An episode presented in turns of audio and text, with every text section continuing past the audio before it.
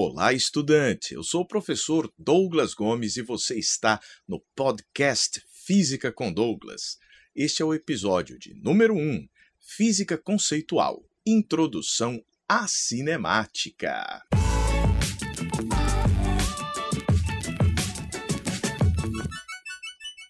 Você talvez esteja agora se perguntando como eu conseguiria entender física só ouvindo?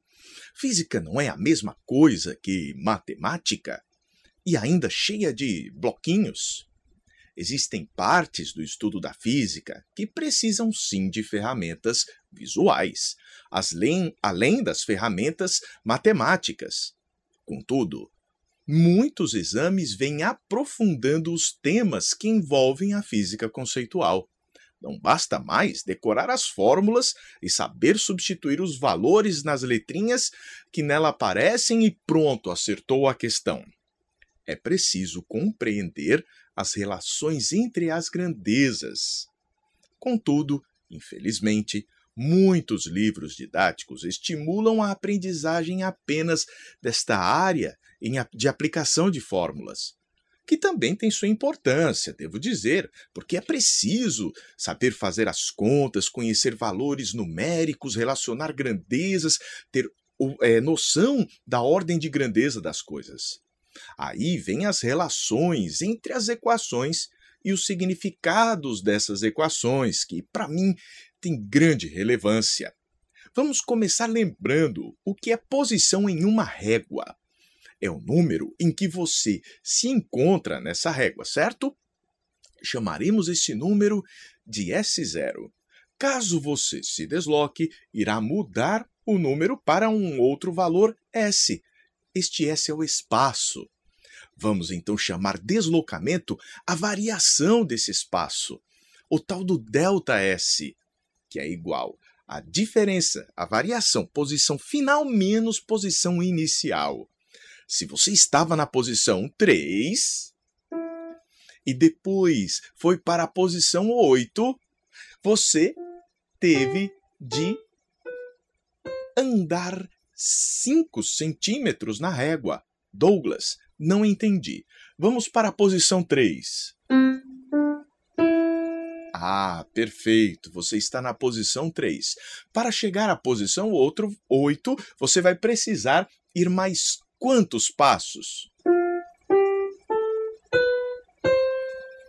Cinco passos. Assim você vai do 3 ao 8. E assim a gente consegue entender o que acontece no deslocamento. Perfeito?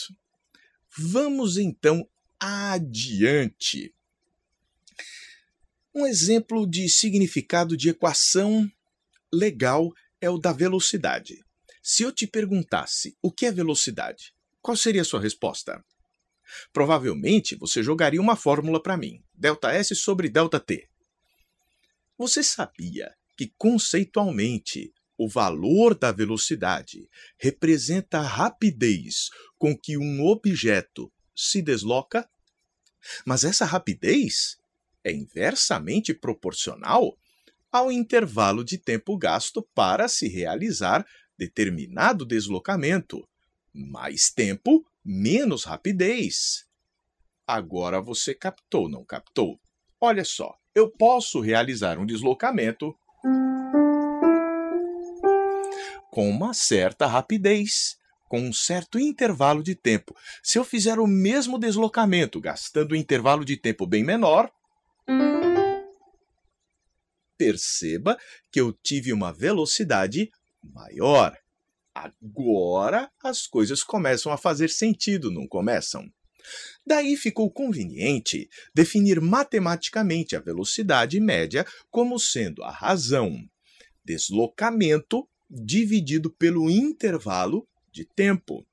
Ficando o intervalo de tempo no denominador, quanto maior ele for, quanto mais tempo demorar, menor será a velocidade. Né? Se você for pegar um bolo e resolver dividir um bolo, com quanto mais pessoas você for dividir o bolo, menor será o valor do tamanho do pedaço, né? Então a gente precisa ter essa noção a respeito da divisão. Sempre que o conceito de rapidez de alguma coisa aparecer, você poderá encontrar este ΔT dividindo um acontecimento. Agora, a velocidade é, portanto, medida em metro por segundo, né? Deslocamento metro por tempo segundo, ou quilômetro por hora, deslocamento quilômetro por tempo hora. Agora vem cá. Se passar uma hora, 3.600 segundos. Douglas, uma hora tem 3.600 segundos? Tem. Porque uma hora tem 60 minutos. E cada minuto tem 60 segundos. Hum, 60 vezes 60, 3.600. Vamos supor que você passe uma hora caminhando com a velocidade de 1 metro por segundo. Mas uma hora são 3.600 segundos e a cada segundo você vai um metro. Ah, então você terá ido 3.600 metros em 3.600 segundos. Divide para você ver como vai dar um, não é?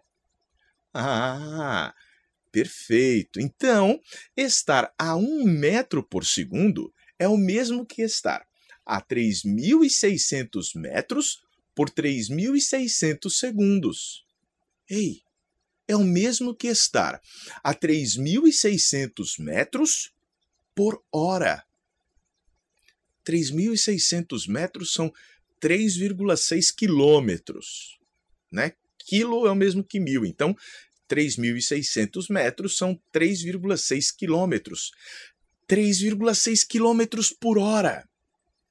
Dizemos assim que um metro por segundo é o mesmo que 3,6 quilômetros por hora. Daí você verifica que para transformar de metro por segundo para quilômetro por hora, a gente multiplica por 3,6. Se quisermos passar de quilômetro por hora para metro por segundo, dividimos por 3,6. A divisão é o inverso da multiplicação, né? a operação que retorna. Ah, agora vamos bater um papo sobre certas situações. Suponha que eu te diga que a velocidade média de uma viagem foi de 70 km por hora. Sabendo que nas estradas por onde eu viajei a velocidade máxima era de 110 km por hora, você poderia garantir que eu não fui multado? E aí? Sim ou não? Pode garantir ou não? Vamos lá, vou repetir. A velocidade máxima da via é 110 km por hora. A velocidade média na minha viagem foi de 70 km por hora. Se pegar a distância que eu viajei e dividir pelo tempo que eu gastei de viagem, você vai encontrar 70 km por hora. Aí vem a pergunta: dá para garantir que eu não fui multado? Essa pergunta aí é legal. Não dá. Douglas, mas 70 km por hora é muito menor do que esse 110. Calma. Saber a velocidade média não nos traz muita informação a respeito da velocidade, é, das velocidades que foram desenvolvidas no meio do caminho. Por exemplo, eu posso ter começado a minha viagem com grande velocidade. E depois eu fui com uma velocidade menor. Ah, eu posso até ter parado no meio do caminho. Mas no final, quando se pegou a distância toda e dividiu pelo tempo todo, deu 70. Pode ter acontecido de eu ter ultrapassado o limite máximo permitido pela lei, mas em compensação, em outro momento, sei lá, havia um engarrafamento, alguma situação que me fez reduzir a velocidade. Então, saber a velocidade média não nos permite saber se você foi multado ou não. Você, para saber se foi multado ou não, precisa saber a velocidade naquele instante em que se passou pelo ponto de fiscalização. É a velocidade instantânea que entra aí. Douglas, como medir a velocidade instantânea? É uma operação matemática abstrata. É quando você divide o deslocamento pelo intervalo de tempo, mas esse intervalo de tempo não pode ser grande, ele tem de ser pequeno. Mas aí você fala, se o intervalo de tempo for pequeno, eu vou dividir um deslocamento pequeno por um tempo pequeno. É difícil fazer isso? É. Para que esse ΔT fique um instante só praticamente. Mas calma, para que você entenda, a velocidade instantânea é aquela que aparece no ponteiro do marcador de velocidade, no velocímetro do carro. Estou falando ponteiro porque muitos carros têm o velocímetro analógico, outros têm o digital. Aí você já lê o valor da velocidade digital. É, vai depender do modelo de veículo que você está dirigindo. Ah, olha que legal. Agora, eu vou te dar uma dica matemática para utilizar quando estiver fazendo as contas. Certo? Muito cuidado velocidade média não é sempre a média aritmética das velocidades. A velocidade média é o deslocamento total dividido pelo intervalo de tempo total. Não dá para sair somando as velocidades e dividindo pelo número de velocidades. Olha um problema. Um sujeito faz 240 km a 60 km por hora. Depois, ele faz 240 km a 80 km por hora. Você então só me divide por dois e fala 70 km por hora. Como diria o Faustão, errou! Ah! Douglas, não era só somar e dividir por dois? Tirar a média? Não, não dava para fazer isso daí. Você precisa saber quanto tempo ele gastou na primeira parte, quando estava a 60 km por hora, percorrendo aqueles 240 quilômetros, já vou te dizer, ele vai gastar quatro horas ali. E depois, esses 240 quilômetros que ele percorreu depois com 80 quilômetros por hora de velocidade, ali ele vai gastar três horas. Opa! Quatro horas na primeira parte, três horas na segunda parte.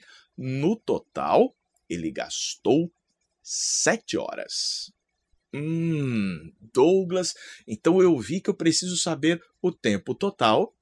Agora você vê o deslocamento total e divide pelo tempo total. Vou deixar para você fazer isso daí, tudo bem? Bom, quer aprender física comigo na minha plataforma? Acesse fisicacondouglas.com. Espero que tenha gostado desse nosso primeiro encontro. Foi uma enorme alegria estar aqui com você. Um forte abraço e até a próxima, a gente se vê.